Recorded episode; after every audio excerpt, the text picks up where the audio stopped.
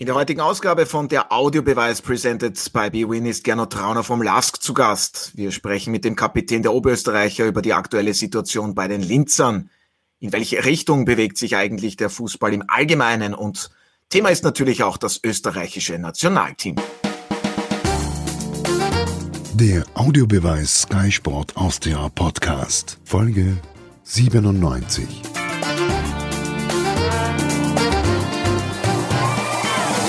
Hallo und herzlich willkommen bei einer neuen Ausgabe von der Audiobeweis auf Sky Sport Austria presented by BWin. Mein Kollege Martin Konrad, Sky-Experte Alfred Tata und meine Wenigkeit freuen uns heute, den Kapitän des LAS, Gernot Trauner, begrüßen zu dürfen. Gernot Trauner, hallo, vielen Dank, dass Sie sich Zeit genommen haben. Hallo, äh, schöne Grüße in die Runde. Freue mich, dass ich jetzt da sein darf und äh, freue mich auf ein gemütliches Gespräch. Ja, das werden wir auf jeden Fall haben und natürlich auch ein Servus und Hallo an Martin und Alfred. Grüß euch. Hallo. Servus. Ja, Gernot Trauner, gestern gab es ja für den Lask in St. Pölten einen 3 zu 1 Auswärtserfolg. Man war alles in allem, würde ich sagen, schon das tonangebende Team. Man hatte viel Kontrolle, einige Chancen. Warum musste man dann doch etwas zittern, dass man den Auswärtssieg nach Hause bringt? Ja, ich glaube, dass wir einfach gestern äh, versäumt haben, den Sack vorzeitig äh, zuzumachen. Wir haben äh, genügend Chancen gehabt, äh, das Spiel vorzeitig zu entscheiden. Ich denke, wir haben äh, vieles richtig gemacht im Spiel, äh, lange äh, die Kontrolle gehabt und dann das einfach versäumt, vorzeitig das Spiel zu entscheiden. Und ähm, dann passiert es natürlich, wie es zurzeit üblich ist, durch einen Standard, dass der Gegner herankommt, einen Anschlusstreffer erzielt und ähm, ja, ist dann natürlich immer ungute Situation und zurzeit ähm, ähm, ist es dann alles nicht so selbstverständlich bei uns, ähm, dass man das dann sauber fertig spielt, sondern dann kommt die eine oder andere Unsicherheit dazu. Und ich glaube, da haben wir uns gestern das Leben selber ein bisschen unnötig schwer gemacht, aber nichtsdestotrotz haben wir es dann ähm, ja nur ein, zwei Konter sauber fertig gespielt. Und ähm, ich glaube, der Sieg hätte höher ausfallen können. Er war sicher in Ordnung. Und ich glaube, es war wieder ein Schritt äh, nach vorne für uns. Und ähm, ja, damit wir wieder zur alten Sicherheit zurückkommen und äh, alles wieder ein bisschen selbstverständlicher abläuft für uns. Ja, Sie haben es angesprochen, Standardsituationen. Peter Michal, der war gestern gleich zweimal per Kopf erfolgreich. Ist er jetzt das neue Kopfballungeheuer bei Ihnen und Ihrem Team? Weil normalerweise ist das schon Ihr Job, aber gut, beim Führungstreffer haben ja Sie per Kopf verlängert auf Peter Michal. Ja, da haben wir gestern die Rollen ein bisschen vertauscht. Also ähm, vor allem natürlich, es ist eigentlich egal, wer die Tore macht. Ähm, ist schon ein bisschen verwunderlich, dass der Peter Michael mit, äh, ja, mit doch nur, glaube ich, 1,75 äh, zwei Kopfballtore erzielt. Aber spricht fern beim Fußballtennis, zeigt er seine Kopfballkünste und warum soll es im Spiel dann auch nicht funktionieren? Alfred, ja, die Linzer, für die gab es im neuen Jahr zwei Siege und zwei Niederlagen. Beide Siege hat man auswärts geholt. Warum glaubst du, tut man sich in der Fremde vielleicht dann derzeit etwas leichter oder würdest du dem gar nicht so viel Bedeutung zumessen, dieses Auswärts zu Hause? Ja, der Ausdruck in der Fremde, da denke ich immer sofort an Karachi oder hinten in irgendwo bei den Kordilleren in Südamerika. Also in der Fremde ist ein bisschen sehr weit für meinen Geschmack. Wir sind ein Land, das im Durchmesser, glaube ich, vielleicht 600 Kilometer hat. Also sprechen wir lieber von auswärts. Und da sehen wir, dass die Linzer sich auswärts leichter tun. Das stimmt. Der Grund ist natürlich auch einer. Gegen Rapid hat man zu Hause verloren. Das war ähm, der Spielweise von Rapid geschuldet. Die haben sofort versucht, eigentlich ähm, das gesamte Spiel in ein in einen Ping-Pong-Zirkus zu verwandeln. Heißt also keine Kontrolle für beide. Und ähm, das war für die Linzer noch schlechter als für die Wiener und die haben deshalb gewonnen. Was, als, was ich sagen will, ist eben, dass die Teams mittlerweile wissen, wie man gegen den Lask in Pasching in diesem Fall auftritt. Nämlich eben so, dass man das äh, Spiel der Linzer durch mehr oder weniger Aktionen aus dem, äh, aus dem Werkel nimmt, die den, äh, die den Energiestrom von dem Lask äh, dämpfen. Daher in Auswärtspartien scheinen die Heimmannschaften dann so einen Hebel nicht zu haben und deshalb ist das, was der Lask auswärts performt, eben besser als das, was sie zu Hause machen. Ja, über die genaue Spielweise werden wir auf jeden Fall noch sprechen. Martin, wie beurteilst du die derzeitige Entwicklung beim LASK? Man belegt ja aktuell unter Anführungszeichen, ich weiß schon, es sind, es sind erst 16 Runden gespielt, nur den vierten Platz in der Bundesliga, hat sieben Punkte Rückstand auf den ersten Salzburg. Ja, Nachdem der Alfred ja sehr kritisch ist, äh, uns allen gegenüber, muss ich gleich einmal ihm gegenüber kritisch sein, weil, weil ich finde, dass der Lask äh, trotzdem Heimtabelle, sechs Siege, auswärts erst drei Siege, im Moment äh, gerade auch äh, auswärts nicht so spielt, könnte ich jetzt sagen, im Vergleich zur letzten Saison, das weiß der Gernot Traun am besten, da war ja der Lask gerade äh, zu auswärts nicht zu besiegen und hat ja eigentlich auch neue Rekorde aufgestellt. Ähm, insgesamt glaube ich, dass es ähm, für den LASK schwieriger geworden ist. Deshalb auch, weil sich die Gegner besser eingestellt haben. Auch das haben wir schon öfter besprochen. Der LASK hat ja mit Oliver Glasner beginnend und dann auch noch fortgesetzt äh, danach äh, eigentlich dafür gesorgt, dass man neben Salzburg ein, ein äußerst intensives Spiel macht. Damit haben auch andere Mannschaften auch international Probleme gehabt, wenn sie gegen den LASK gespielt haben. In Österreich haben sich, das ist mein Eindruck, im Herbst immer besser im letzten Jahr und jetzt natürlich auch zu Beginn 2021 die Mannschaften auf das Spiel des LASK eingestellt. Nichts, äh, auch deshalb, nichtsdestotrotz sage ich, hat der LASK trotzdem gepunktet, aber auch deshalb versucht der LASK Lösungen zu finden, was natürlich schwieriger ist, mit dem Ball Lösungen zu finden, als eben dann vielleicht äh, rasch zu kontern oder früh zu pressen und 20 Meter vor dem Tor mit Balleroberung dann auch gleich zum Abschluss zu kommen. Insgesamt, glaube ich, ist es eine keine einfache Phase für den LASK, aber wir sprechen da von einem sehr hohen Niveau. Deswegen ist der LASK auch eines der Top-Teams und wird, das wissen wir auch, äh, mit Sicherheit, wie schon im letzten Jahr, um die Meisterschaft spielen. Ich glaube, das ist kein Geheimnis. Mit der Punkteteilung ähm, wäre man selbst im Moment wieder äh, auf, auf, hätte der Salzburg und Rapid hätten 18 Zähler, der LASK 15. Also man ist im Moment komplett zusammen. Und deswegen glaube ich, äh, äh, entscheiden dann, dann wohl auch andere Faktoren in der Meistergruppe, äh, was äh, der Lars schaffen kann. Im Cup ist auch noch vertreten. Und eine Frage habe ich noch zu gestern, weil wir über Strafstöße gesprochen haben. Zuletzt hat ja der Andi Gruber im Cup vergeben, davor der Renner in der Meisterschaft und Eggestein. Äh, jetzt hat Wiesinger geschossen. Ich frage mich immer wieder, warum nicht der Gernot einmal auch äh, die Verantwortung übernimmt, weil ich glaube, das äh, schafft er mit Sicherheit. Ja, also dem Elfmeter ist ein ganz ein großes. Ich glaube, seitdem ich beim LASK bin, wir haben, äh, glaube ich, mit, äh, mit Klaus und mit Ragut äh, zwei sehr gute Elfmeterschützen gehabt, die uns beide äh, nicht zur Verfügung stehen. Und somit haben sie die ein oder anderen Spieler probieren dürfen und hat leider in letzter Zeit äh, immer weniger geklappt und äh, habe mir dann auch schon angeboten, aber ich glaube, dass Spieler bei uns gibt, die das besser drauf haben und da ist halt äh, Wiesinger Philipp mit seiner Schusstechnik rechts wie links, äh, glaube ich, ein sehr guter Mann und darum hat er da gestern auch die Verantwortung übernommen und ich glaube, er hat den äh, souverän reingehauen und ja, wer weiß, vielleicht haben wir dann unseren zukünftigen Elfmeterschützen gefunden. Ja, er hat das mehr als souverän gemacht und es gibt ja auch den alten Satz, der Gefaulte schießt nie selbst. Gernot Trauner hatte den Elfmeter herausgeholt. Ja, Gernot Trauner, auf jeden Fall. Der Lask versucht eben variabler zu sein, setzt auch auf mehr Ballbesitz. Und was begegnen Sie den Kritikern, die meinen, so wie die Mannschaft zusammengestellt ist, ist das gar nicht auf Ballbesitz ausgelegt. Die Stärken, die liegen ganz klar eben im Pressing und im Umschaltspiel. Ja, natürlich haben wir, unsere Mannschaft äh, hat immer gelebt vom Pressing und es war einfach so in der ersten Zeit, wie der Lask in die Bundesliga gekommen ist, haben wir, kann mich noch erinnern, der Oliver Glasner hat damals gesagt, wie sie ihn gefragt haben, wie viel trainiert sie Offensivfußball und, Def und Gäng am Ball, mit dem Ball und Gäng am Ball? Und seine Antwort war immer 100% Gäng am Ball. Und das, glaube ich, war das, was in Lask ausgezeichnet hat. Jeder hat glaubt, gegen einen Aufsteiger, da kann jeder was probieren und wir sind, äh, haben unser Pressing durchgezogen, das hat super funktioniert und äh, mit noch Ballgewinn haben wir dann schnell in die Spitze gespielt und so unsere Spiele gewonnen.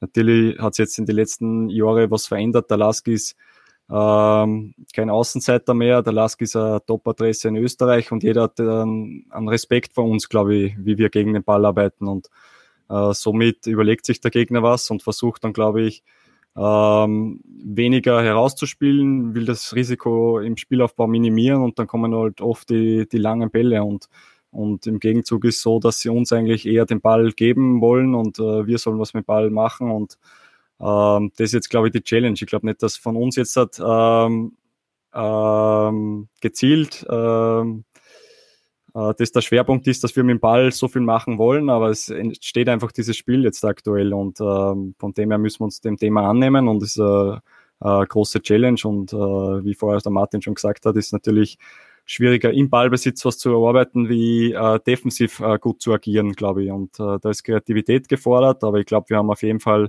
äh, das passende Spielermaterial, dass wir im Ballbesitz ähm, gute Aktionen und Lösungen nach vorne finden können.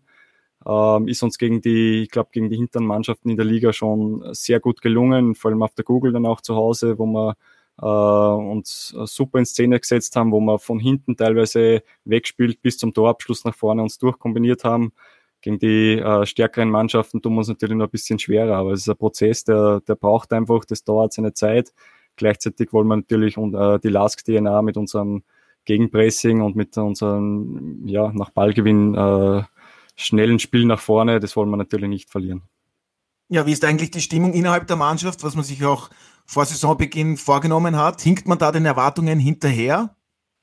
Na, ganz und gar nicht. Also unsere Erwartungshaltung war, vorne dabei zu sein, äh, frühzeitig ins obere Playoff zu kommen und ich glaube, da sind wir auf einem sehr guten Weg und wir haben damals, wie wir, oder letztes Jahr, wie wir ganz vorne waren, auch gesagt, es ist wenig wert zu dem Zeitpunkt einfach, weil die Punkte halbiert werden und äh, jetzt ist halt so, dass der eigentlich dann der Rückstand wahrscheinlich äh, halbiert wird und von dem her werden wir davon profitieren und äh, die Crunch-Time wird dann kommen ähm, und dann, dann müssen wir bereit sein und 100%, äh, bei 100% Leistungsfähigkeit sein. Das sind wir zurzeit sicherlich nicht, aber ich glaube, wir sind auf einem richtigen Weg und wenn wir da gut arbeiten und an uns glauben, dann, äh, dann können wir sicher äh, eine gute Rolle spielen, wobei ich jetzt äh, überhaupt nicht von Meisterschaft reden will, weil ich glaube, äh, wir gerade in einer Phase sind, wo wir uns wieder richtig festigen müssen, wo wir hinten einfach stabiler agieren müssen und ähm, ja, und ich glaube, da sind wir auf einem guten Weg, aber äh, ja, wollen wir da jetzt nicht groß die Meisterschaft thematisieren, weil ich glaube, da sind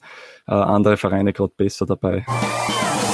Ja, am kommenden Sonntag hat ja der Lask in der 17. Runde Sturm Graz zu Gast. Das wird sicherlich eine hochinteressante Begegnung und falls Sie zum Beispiel auf die Linzer tippen wollen, bei BWin gibt es für neue Kunden den Joker als Sicherheitsnetz.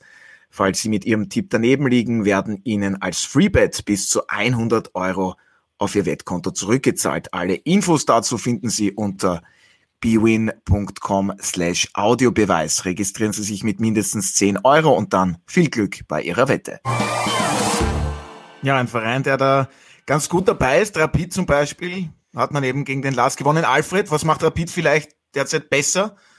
als die Linzer. Und jetzt bitte nicht sagen, ja, die gewinnen halt fast jedes Spiel. Ich denke, dass ich jetzt mit der Frage, was Rapid besser macht, überfordert bin. Ich möchte eigentlich beim Gernot Trauner bleiben, weil ich mir einige Fragen auf der Zunge hätte, die ich gerne beantwortet hätte von ihm. Ähm, wir haben jetzt des Öfteren gehört, natürlich, der Lask spielt dieses starke Pressing wenn der Gegner den Ball hat und ein sehr hohes Pressing auch. Für mich ist äh, da sofort etwas im Kopf, das äh, die Basis wäre für so ein Spiel, nämlich die physische Präsenz, das heißt das konditionelle Element. Jetzt hat Oliver Glasner das äh, in der zweiten Liga begonnen, hat aber immer wieder viele Spieler geholt, auch von anderen Clubs, dann dazugestoßen sind.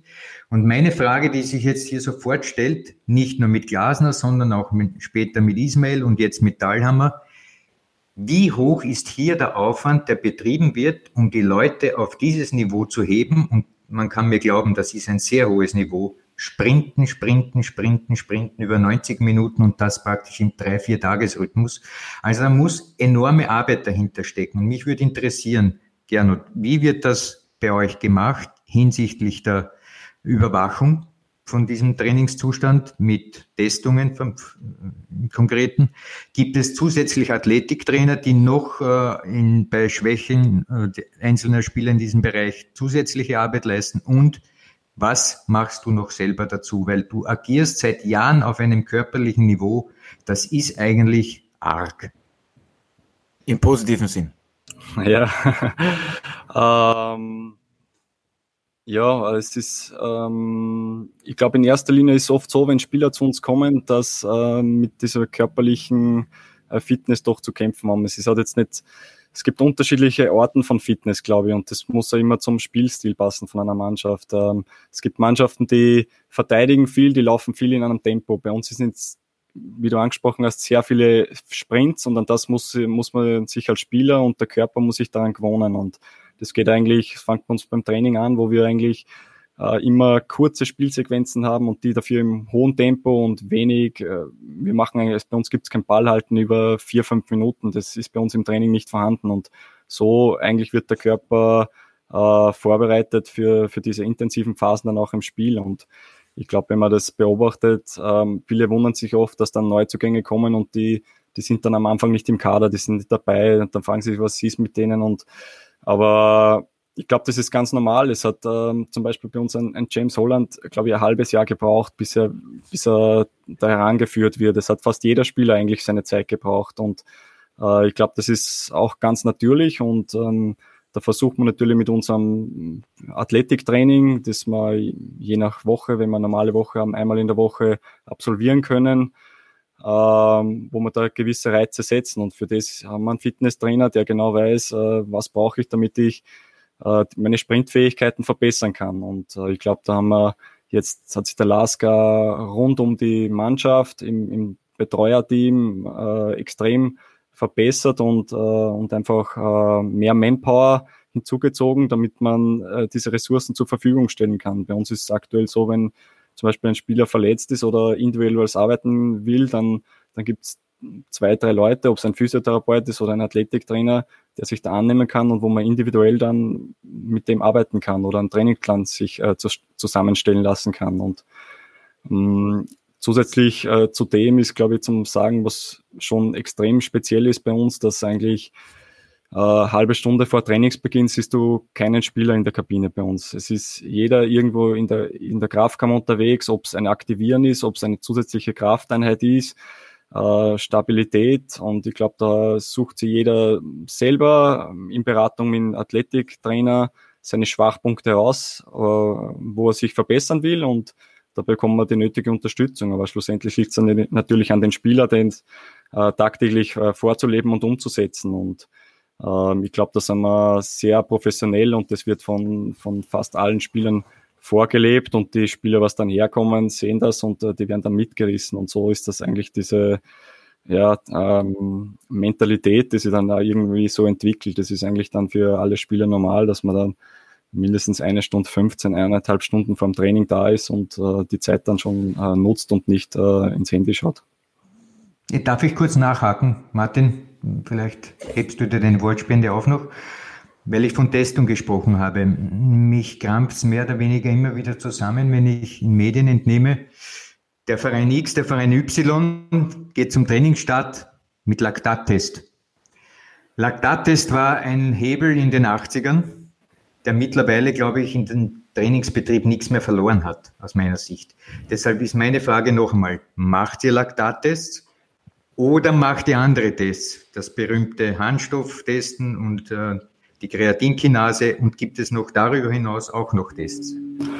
Also wir, wir haben meistens zwei, drei, dreimal im Jahr schon einen Laktattest, also meistens dann zum Trainingsstart, damit man wissen, was ist der aktuelle Fitnesszustand von dem Spieler. Dann, bevor wir in die Winterpause gehen, wie hat sich der, der Zustand, hat er sich verbessert, verschlechtert und dann nach der Winterpause zur Kontrolle, ob die äh, Hausarbeit gemacht wurde im, im Urlaub. Und ähm, ja, aber du hast natürlich recht, Alfred, äh, das ähm, ist, glaub, hat, glaube ich, mittlerweile nicht mehr den Stellenwert, wie es schon mal gehabt hat. Es sind andere Parameter wichtig.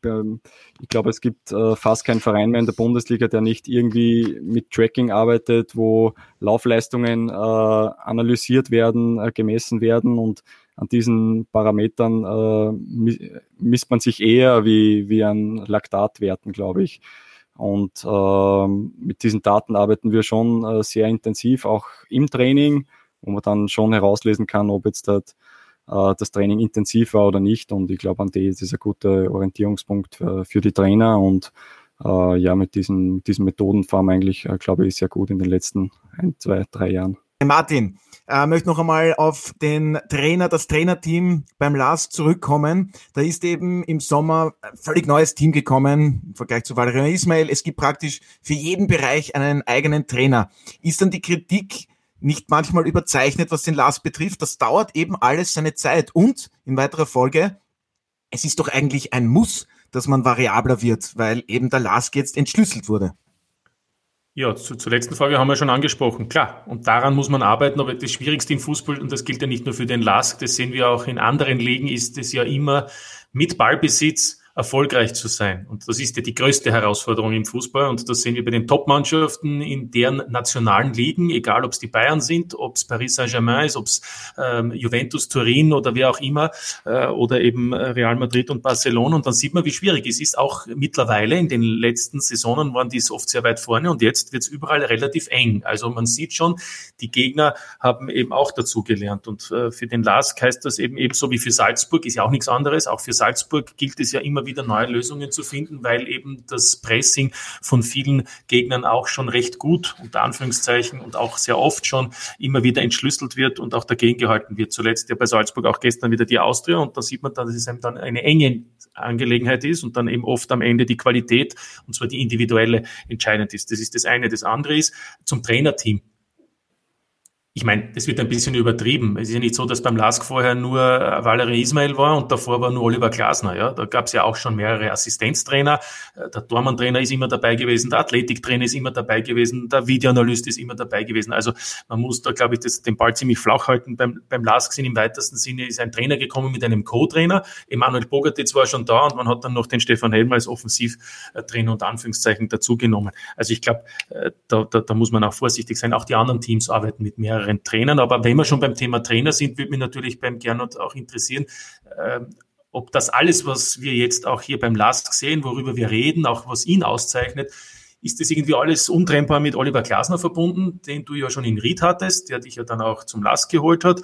Du hast ja auch andere Trainer gehabt. Ne? Helmut Kraft hat dich in der Bundesliga debütieren lassen. Du hast Paul Kluderwatz erlebt, um vielleicht einen Gegenpol einmal auch zu erwähnen. Du hast zuletzt äh, mit Ismail und jetzt mit Thalhammer Trainer gehabt. Anger Schmidt natürlich Co-Trainer von Glasner auch. Also wie, wie kann man da vielleicht auch Vergleiche, Schlüsse ziehen, was in deiner Karriere äh, Trainern von Bedeutung war? Ja, ich glaube, dass im Grunde eigentlich immer so ist, dass man von jedem Trainer was äh, mitnehmen kann und äh, überall was mitnimmt. Das sind natürlich äh, unterschiedlichste Situationen gewesen. In Ried damals ähm, äh, haben wir ganz einen anderen Spielstil gepflegt und äh, da waren andere äh, Werte gefragt. Aber ich glaube, äh, mit Oliver Glasner in Ried ist dann schon so der Step, ähm, wenn ich in die in die Richtung von, von Pressing gekommen und ähm, und äh, der Spielstil hat mir eigentlich auch sehr zugesagt. Und ähm, gerade beim Lask war halt natürlich der Oliver Glasner die treibende Kraft in, in diese Richtung. Und er hat eigentlich äh, Freiheit gehabt in allen Richtungen und, und, und der Verein hat ihm vertraut. Und, und das, er hat natürlich da die Basis gelegt, den Grundstein. Und äh, dass das der neue Lask-Weg ist. Und äh, weiterführend haben dann die Trainer, die hierher gekommen sind, sich mit dem Thema, glaube ich, auseinandergesetzt und äh, versucht es dann so weiterzuführen. Natürlich bringt jeder dann seine, seine Stärken und Ideen ein. Das soll ja auch so sein, weil sonst hat, äh, ja, äh, braucht man eh keine Trainer wechseln, wenn, wenn der Verein vorgibt, wie man Fußball spielt. Aber ich glaube, dass man da jetzt halt im Sommer äh, ein Trainerteam bekommen haben, das unglaublich professionell arbeitet, das sich extrem viel Gedanken macht, sich auseinandersetzt mit, mit wirklich extremen Details und äh, wir sind äh, sehr froh über, über das Trainerteam, das äh, wirklich rund um die Uhr eigentlich arbeitet und uns äh, große Hilfestellung bietet. Und ähm, ja, ist natürlich ein bisschen zusammengewürfelt worden im Sommer, aber sie haben sie extrem schnell gefunden und eigentlich von Beginn an gleich wieder den Ton angegeben und äh, versucht auch dieses, dieses Pressing, Gegenpressing, hohe Intensität, das man dann vielleicht nach der Corona-Pause äh, vermissen hat lassen, äh, gleich wieder einzuführen. Und ich glaube, da sind wir dann schnell wieder auf, auf Zug gekommen und ähm, ja, so hat sich das dann eigentlich entwickelt und wir haben, glaube ich, bis dato eigentlich äh, trotzdem eine sehr gute Saison gespielt. Man darf nicht vergessen, wie man dass wir international uns erst qualifizieren haben müssen, dann eine Gruppenphase gespielt haben, wo wir eigentlich knapp ausgeschieden sind und in der Liga eigentlich auch voll auf Kurs sind. Also ich glaube, es ist äh, sehr viel richtig gemacht worden, aber es gibt natürlich immer wieder neue Herausforderungen äh, für uns Spieler und für das Trainerteam. Der Fußball entwickelt sich immer weiter und äh, ja, das, äh, das Spiel, das jetzt erfolgreich ist, wird wahrscheinlich in fünf Jahren auch nicht mehr erfolgreich sein. Und ähm, aber im Grunde äh, gebe ich euch recht, dass der Spielstil mit dem Pressing, glaube ich, da kannst du eine Mannschaft mit weniger Qualität haben, die einer Mannschaft mit vermeintlich mehr Qualität einfach wehtun kannst. Und ich glaube, das sieht man dann auch, wenn wir international spielen, die, dass wir Vereine äh, bearbeiten können und die vor Probleme stellen.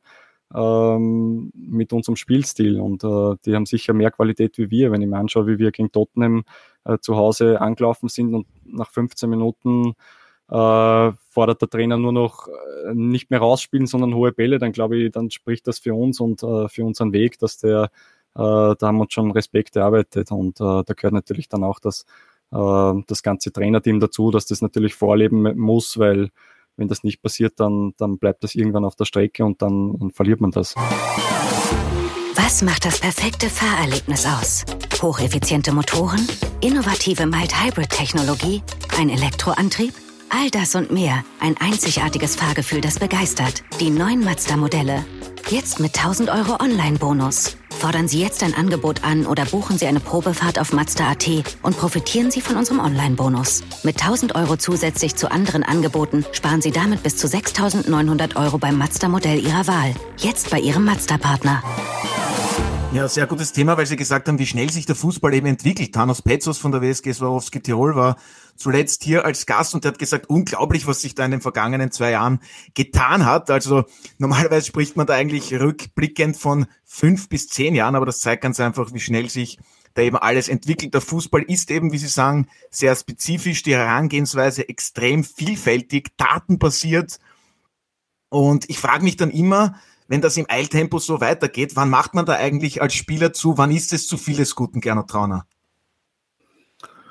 Hm, zu viel des Guten ist nie. Also schlussendlich geht es ja trotzdem nur um Fußball und äh, wir haben Spaß dabei, wenn wir am Platz stehen. Und es ist äh, äh, man braucht immer wieder Herausforderungen, denke ich, weil äh, von dem lebt man und an, an, denen will man sich messen. Und äh, ist ja umso schöner, wenn es Herausforderungen gibt und man findet dann eine Lösung dazu und äh, die dann funktioniert. Und ähm, genau deswegen geht man tagtäglich auf den Trainingsplatz, damit man sich was erarbeitet, das dann im Spiel dann auch funktioniert. Und äh, das ist die große Challenge. Und ich glaube, dass äh, ja, der Fußball, äh, auch wenn er sich noch so oft verändern wird, immer interessant sein wird für die Leute. Und ähm, ja, wir, wir lieben alle gemeinsam diesen Sport und äh, bringt so viel mit und äh, da kann er sich entwickeln, wie er will. Der Fußball wird immer interessant sein.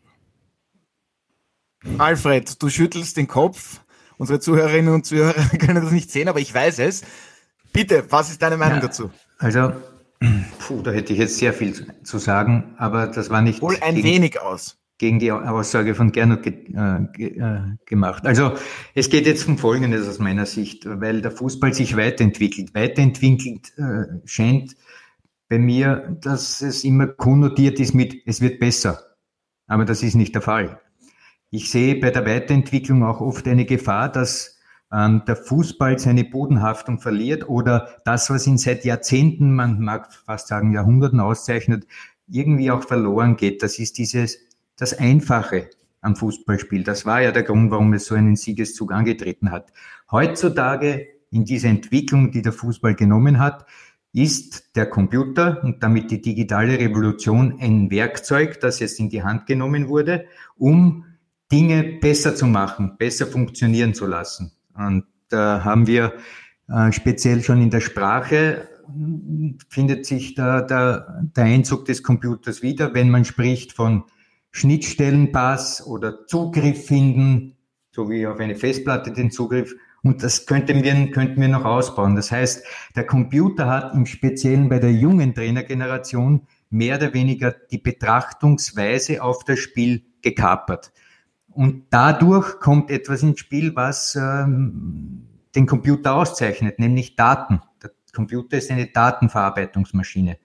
Heißt also, die Trainer, die heute auf den Fußball schauen, schauen auf Daten, mehr oder weniger. Wenn ich also sehe, wenn der Lask ein Spiel hat und der Trainer sitzt dort auf der Bank und daneben sein Assistent mit aufgeklapptem Computer, dann kann man kein intensiveres Bild mehr bringen als das, was gerade ich sage, was der Fall ist. Das der Computer Einzug gehalten hat bis in die intimsten Bereiche des Fußballs. Was mir aber dann fehlt an dieser ganzen Angelegenheit ist etwas wesentlich, was verloren geht. Das ist die Qualität, die emotionale Einschätzung des Spiels. Wenn man, als, wenn man also sein gesamtes Handeln unterordnet im Trainingsprozess den Daten und dann vielleicht noch im Spiel, weil in Echtzeit daneben ein Computer mitläuft und alles aufzeichnet und mir alle relevanten Daten liefert, dann befürchte ich, dass es eine Fehlentwicklung gibt, wo das eine und das Wichtigste verloren geht. Das ist die emotionale Bindung an das Spiel. Man betrachtet das Spiel nur mehr aus einer Datenperspektive.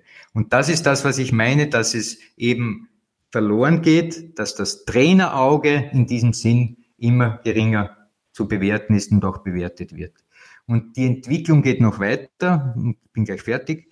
Wir sind im Begriffe auch, den Nachwuchs zu verlieren. Ja, auch dort findet das bereits Einzug. Zum einen, dass die jungen Menschen gar nicht mehr zum Fußball gehen, weil eben die Computer und die digitale Revolution so intensiv ist, dass man sie von zu Hause nicht mehr wegkriegt. Und zum anderen, weil auch da das wesentliche Element, die Freude am Spiel, schon mit Beginn der Trainingssozialisation ähm, untergeordnet wird einem funktionalen Sichtweise. Gute Nacht. wir haben ja noch Tag und wir gehen noch lange nicht schlafen, aber mich würde dazu nur kurz eine Einschätzung von Gernot Trauner natürlich interessieren. Geht die Emotionalität verloren? Ähm, ich glaube, ähm, was der Alfred auf jeden Fall richtig sagt, ist, ähm, dass man sich nicht zu sehr auf diese Daten fixieren soll. Und ich glaube, ähm, ähm, dass der, der, Trainer schon äh, vorrangig natürlich auf das Spiel äh, sich konzentrieren soll und äh, selber das Spiel lesen soll. Man kann nicht alles von an Daten ablesen, weil jedes Spiel hat einen anderen Charakter und wenn jetzt dort eine Mannschaft äh, nicht rausspielen will, sondern immer den Abstand, äh, den Abstoß äh, weit nach vorschießt und, ähm, und diesen dann zelebriert und sich jede, jeden Abstoß 10, 15, 20 Sekunden Zeit lässt, dann sind die Daten äh, nicht zum Vergleichen mit, äh, mit einem hochintensiven Spiel, wie es äh, äh, wenn beide Mannschaften im Ballbesitz sich bewegen. Und äh, ich glaube, ähm, so sind natürlich die Daten äh, ein guter Messpunkt, aber ich glaube, ähm, man kann nicht alles den Daten unterordnen und da gebe ich dem Alfred hundertprozentig recht. Genauso äh, mit Thema Computer und äh, Bewegung. Ich glaube, ähm, es ist ein ganz ein großes Thema in unserer Gesellschaft und ähm, ich finde das schon schade, wenn man, wenn man sieht, wenn, ich bin selber Papa von drei Kindern mittlerweile und ähm, wie oft sieht man es, dass Kinder im Kinderwagen sitzen und die haben das Handy in der Hand. Und mich schreckt es teilweise äh, in, mit, mit zwei, drei Jahren, die, die, die können ein Handy bedienen und ich denke für was? Das hat es früher alles nicht gegeben und das ist, das ist einfach nicht, äh, ja, nicht zielführend und ähm, hemmt dann, glaube ich, auch die motorische Entwicklung von den Kindern. Und äh, das fängt natürlich dann an in der Schule, ist dann weiter wenn in der Schule dann alles schon mit Laptop funktioniert und natürlich ist es wichtig, sich dann irgendwann mit dem Thema auseinanderzusetzen, aber ich glaube nicht, dass das im allerjüngsten Alter dann schon passieren muss und ähm, ja, schlussendlich ähm, hoffe ich einfach, dass das bei meinen Kindern nicht so ist und ich hoffe, dass da ein gewisses Umdenken stattfinden wird. Ich glaube, jetzt da, da in Corona-Zeit entdecken trotzdem dann viele wieder wie schön die Natur ist, wie schön das Wandern ist, wie schön, äh, wie viel Freude man haben kann mit, mit anderen Dingen und da braucht man nicht das Handy und ich glaube, ähm, äh, keinem tut es weh, wenn man, wenn man das mal hier und da vielleicht sogar bewusst dann zur Seite legt. Ja, da möchte ich beides, was die Herren gesagt haben, unterstreichen. Man, beim Gernot, da sieht man, es gibt Wichtiges als Fußball und so ist es. Kann ja nicht sein, dass Dreijährige äh, sich bei den Apps besser auskennen als Erwachsene, aber dafür haben sie motorische Schwierigkeiten. Und zum anderen, um auf den Fußball zurückzukommen, Alfred, völlig richtig, aber, was heißt aber, und deswegen glaube ich, werden auch die Trainer die erfolgreichsten sein, die diese Daten als einen Teil des Ganzen sehen. Und das Auge des Trainers natürlich noch über nichts drüber hinweggeht, weil um es vielleicht noch anschaulicher zu, zu machen, ich brauche dem Gernot Traun oder dem James Holland, ähm, die werden auch Daten haben, die vielleicht nicht immer hundertprozentig sind, aber die wissen schon, warum sie in der 65. vielleicht einmal zwei, drei Aktionen anders gestalten, vielleicht ein bisschen abwartender sind, nicht immer Vollgas gehen, weil sie wissen, sie haben noch 25 Minuten zu spielen, die kennen ihren Körper besser. Und ich weiß von Vereinen, wo das dann oft ein Diskussionsthema ist, wenn die Daten bei diesen erfahrenen Spielern oft dann nicht so sind, ob man sie austauscht oder nicht. Äh, aber ich glaube, das ist dann eben die Verantwortung eines Trainers zu wissen, welche Daten wann wie eingesetzt werden sollen. Ja, da muss ich auch äh, ergänzen. Alles richtig. Was ich mit dem Trainerauge noch meine, ist ein, etwas anderes, was vielleicht untergeht in der gesamten Debatte. Ähm, Teams, die zum Beispiel gegen den Abstieg spielen, ja, ähm, da kommt ein neuer Trainer. Es gibt sowas wie jetzt, jetzt auch in der Bundesliga und der hat im Kopf eine Vorstellung, wie er spielen möchte. Würde er dem Trainerauge zuerst ähm, sozusagen folgen und er sehe, was ist überhaupt der Spieler zu leisten imstande, was ist überhaupt das Team zu leisten imstande, würde das sofort Einfluss nehmen auf die Art und Weise, wie er spielen will. Aber in den meisten Fällen ist eben umgekehrt. Die Trainer kommen und sind so überzeugt von ihrem eigenen Konzept, von ihrer Art und Weise, wie sie glauben, dass dieses Team spielen soll und vergessen dabei, dass sie mal die Spieler anschauen. Das Trainerauge ist ja auch dafür da, einen Spieler anzusehen, nicht nur was auf dem Spielfeld zu leisten vermag, sondern auch, wie seine psychische und mentale Verfassung ist, ob er überhaupt das kann. Ein Vogel fliegt, weil er es kann. Sprichst du dein aktuelles Spieler, Beispiel an? Naja. Bist du deinen ja. ehemaligen Club an und Gernot Traun ja, genau. ehemaligen Club? Okay. Richtig, da haben wir so ein Beispiel. Auch bei manchen anderen, da hört man zum Beispiel, dass das von hinten hinaus spielen, selbst wenn man unter Druck gesetzt wird, ein Zeichen wäre für Entwicklung. Nein, das ist kein Zeichen für Entwicklung. Ein Zeichen für Entwicklung eines Teams ist, wenn es das spielt, was es kann. Ein Vogel kann fliegen, deshalb fliegt er. Ja, und wir können hier viele Themen diskutieren. Ähm, Martin, auf ein Thema, auf das ich natürlich auch zu sprechen kommen muss, ist, beim LASK, also da hat man irgendwie so den Eindruck, seit diesem verbotenen Gruppentraining im Frühjahr, nach der Ligapause, ist man nicht wirklich zur Ruhe gekommen. Jetzt gibt's die Sache mit dem neuen Stadion, dass die Kosten hier weit höher sind, als man erwartet hat. Warum denkst du, gibt's immer wieder diese Themen, die dafür Unruhe sorgen bei den Linzern? Kann ich nicht so genau beurteilen. Ähm, ähm, also die aktuelle Geschichte, ich weiß nicht, ob das irgendeinen Spieler wirklich berührt, ich glaube nicht. Können wir dann den Gernot Trauner gleich fragen? Ja, das kann ich mir nicht vorstellen. Die, die Geschichte im Vorjahr berührt die Spieler eher mehr, weil wenn es einen Punkteabzug gibt, wenn es Diskussionen gibt, äh, die also jeden Einzelnen betreffen direkt, dann, dann ist das auch verständlich. Ähm, äh, über die Geschichte ist ja auch schon viel gesprochen worden. Ich glaube, da würde man, wenn es noch einmal die Chance gäbe, würde man auch beim LASK einiges anders machen. Ähm, es waren da viele beteiligt und, und, und es war sicherlich alles insgesamt unglücklich. Ähm, nichtsdestotrotz war der Lask ja sportlich dann trotzdem auch nicht in der Lage, vielleicht das zu zeigen, was, was, was er im, im Grunddurchgang gezeigt hat. Äh, ich glaube, dass der Lars trotzdem auch daraus gelernt hat, also jetzt die, die, die sportliche äh, Situation im Vergleich zur letzten. Und deswegen wiederhole ich mich, wenn ich sage, ähm, die, die Mannschaft ist auf dem Weg im heurigen Finaldurchgang äh, mit Sicherheit äh, die Spannung sehr hoch zu halten. Ja, ich wollte einfach auf das neue Stadion hinaus, das ja dann im Sommer 2022 fertig sein soll. Die Raiffeisen Arena. Gernot Trauner, wie groß ist denn schon die Vorfreude auf dieses Stadion? Ja, wir freuen uns natürlich auf das neue Stadion. Ähm, die Vorfreude hält sich natürlich äh, jetzt noch ein bisschen in Grenzen, weil wir nur eineinhalb Jahre bis dorthin haben, aber äh, ich glaube, der Lask ist soweit, ist bereit für ähm, eine neue Ära, glaube ich, und da gehört ein richtiges äh, Fußballstadion dazu. So, also ehrlich muss man sein, das Waldstadion in Basching ist nicht mehr hundertprozentig am aktuellen Stand und ich glaube, der Lask hat sich sportlich äh, extrem weiterentwickelt und äh, zu einer Top-Adresse entwickelt und da, da, gehört dann auch ein, ein Bundesliga, äh, ein gutes Bundesliga-Heimstadion dazu.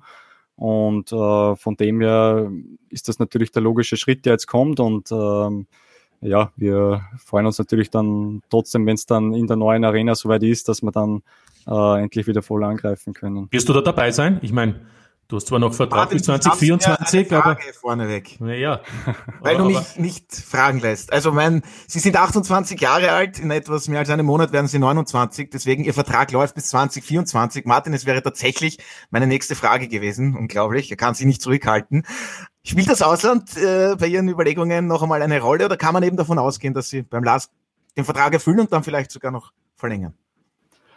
Ähm, ich glaube, beides ist, äh, ist, ist möglich. Ich habe da nie ein großes Geheimnis draus gemacht. Ich habe immer gesagt, wenn es ein interessantes Angebot aus dem Ausland gibt, dann werde ich mich mit dem auseinandersetzen. Ich weiß natürlich äh, gleichzeitig, was ich am LASK habe, äh, was mein, meine Position beim LASK betrifft. Ähm, ich fühle mich extrem wohl, ich fühle mich akzeptiert, ich fühle mich ähm, ich spüre hohe Wertschätzung mir gegenüber und ich glaube, das ist, ist auch sehr wichtig. Und gleichzeitig habe ich hier in Oberösterreich meine ganze Familie um mich und ähm, was mir auch äh, sehr wichtig ist. Und von dem her muss schon ähm, richtig was Interessantes kommen, dass man mit dem auseinandersetzt. Aber für mich äh, gilt der ganze Fokus dem Lask.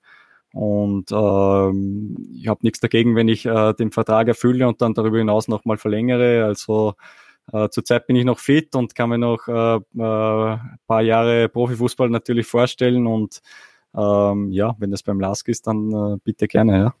Ja, und die Laktatwerte passen auch. Alfred, damit binde ich dich auch wieder ein.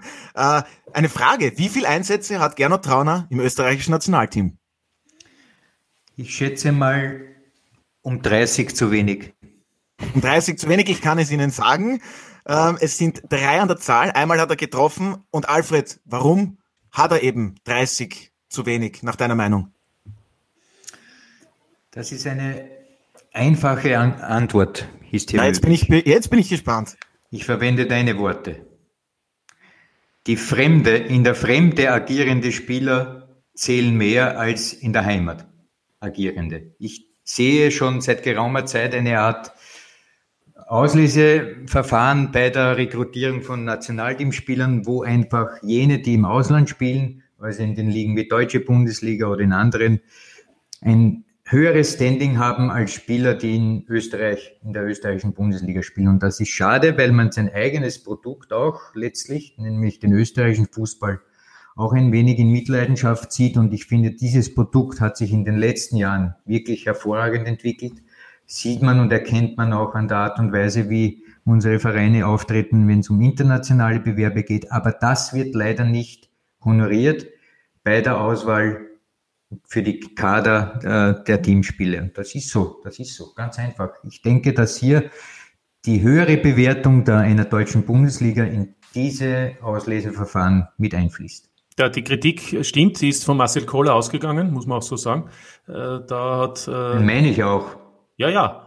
Aber ich wollte gerade sagen, ich wollte gerade sagen, wer vor einem halben Jahr deine Aussage würde zu 100 Prozent unterstreichen. Jetzt kann ich sagen, seit Oktober stimmt's nicht ganz, weil Gernot Trauner wäre im Oktober dabei gewesen, dann war er krank und im November ist er dabei gewesen, zwei Einsätze, ein Tor. Ähm, ohne jetzt da, glaube ich, äh, sehr mutig zu sein, gehört er zum Kader der Europameisterschaft. Ähm, also ich glaube, jetzt äh, ist, ist er sozusagen auf dem Weg, aber ich glaube, das spürt er ja selbst auch. Ne?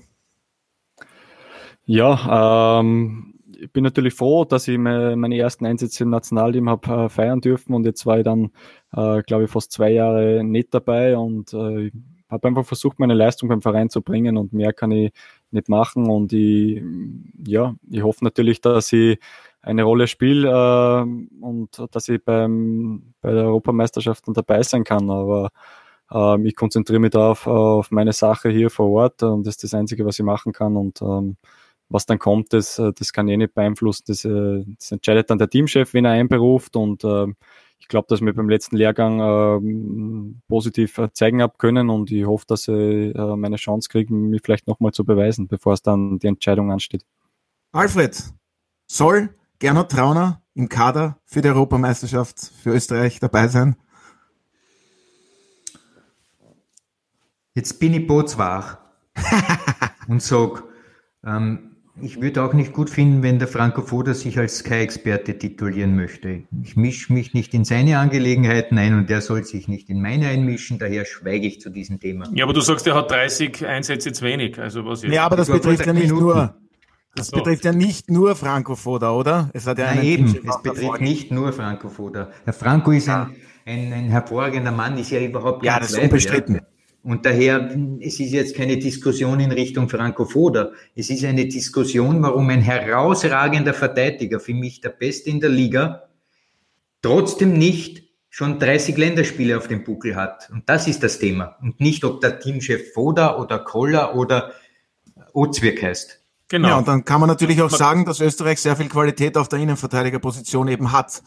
Und Martin, glaube ist für dich auch ein Thema, dass eben Gernot Trauner beim Lask in einer Dreierkette spielt und da das österreichische Nationalteam vielleicht nicht ganz dieses System ja, seltener spielt, seltener, seltener spielt, aber, aber auch, aber deswegen ist er ja auch ein Thema der Nationalmannschaft. Aber ich genau, ich glaube, hätten wir diese Möglichkeiten in der Offensive oder diese Qualität in der Offensive in der österreichischen Nationalmannschaft, wie wir, wir, die Österreicher, wir sind ja sehr stolz auf die Nationalmannschaft, wie die Nationalmannschaft ja, in der wir Defensive gewinnen, hat. Wir gewinnen, sie verlieren. also wie die Qualität in der Defensive ist, ich glaube, dann, dann, dann würde Österreich ähm, insgesamt auch noch besser dastehen. Ich glaube, da erzähle ich auch kein Geheimnis, denn wenn man, allein wenn man sagt, Hinterecker, Alaba, Bosch, Dragovic, Lienhardt, Wöber, Trauner, Wiesinger ist ja auch schon dabei. Also das sind Namen, wo ich sage, da kann man wirklich aussuchen. Ja? Und, und ähm, auf der anderen Seite je weiter man nach vorne geht, desto dünner wird es natürlich auch, wenn es darum geht, eine ähnliche Qualität zu finden. Und das ist jetzt einerseits gut, andererseits natürlich für Gernot Traun und auch für einen anderen Spieler äh, unter Umständen dann etwas mühsam, weil man entweder gar nicht dabei ist oder wenn man dabei ist, halt oft nur dann äh, die Reservistenrolle hat. Also insgesamt ist das der Punkt, aber ich glaube äh, eben, dass das so wie der Lask im Moment spielt und so wie es der Alfred jetzt auch gesagt hat, wenn man sich die Liga ansieht, wenn man sich die Defensive ansieht und dann eben auch die Lask-Defensive, dass es äh, durchaus eine einen guten Grund gibt, warum die beiden Lask-Defensivspieler mit österreichischer Staatsbürgerschaft auch äh, dementsprechend in der Nationalmannschaft äh, vertreten sind. Ja, ich denke, das war jetzt recht gut zusammengefasst. Noch ein kurzer Ausblick auf den Sonntag, wir dürfen nicht vergessen. Der Laskart Sturm Graz zu Gast und mit einem Heimsieg würde man die Grazer eben in der Tabelle auf jeden Fall überholen. Gernot Trauner, was muss man denn alles auf den Platz bringen, damit man Sturm schlagen kann?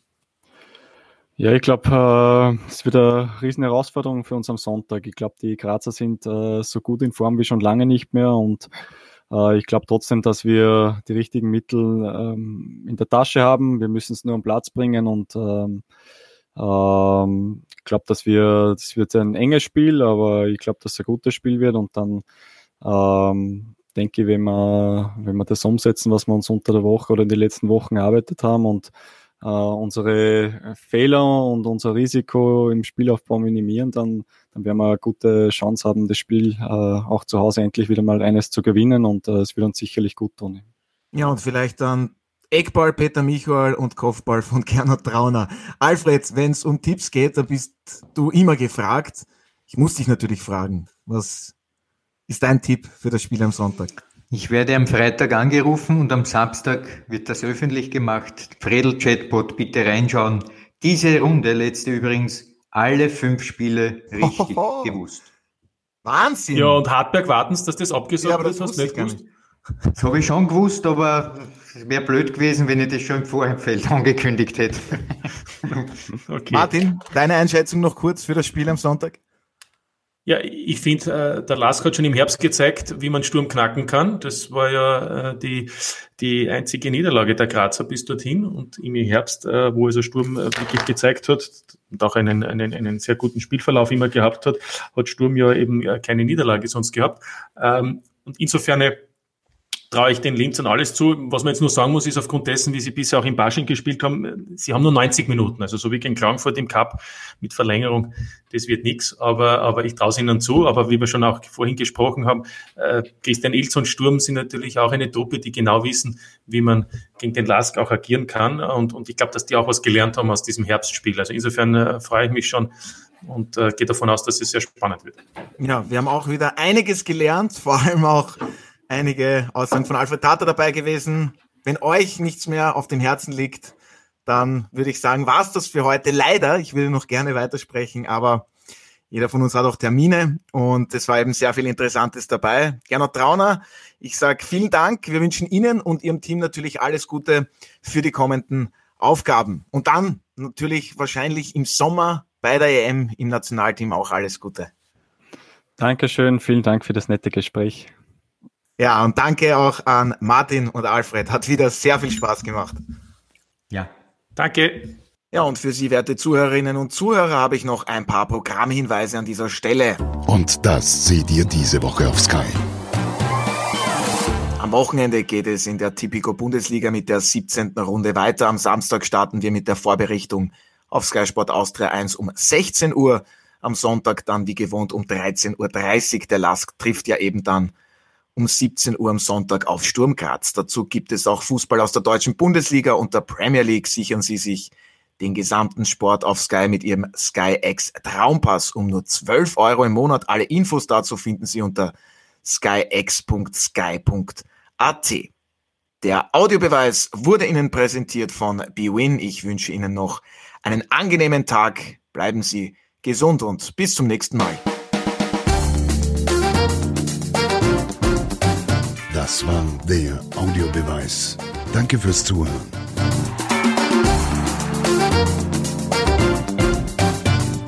Hört auch das nächste Mal wieder rein.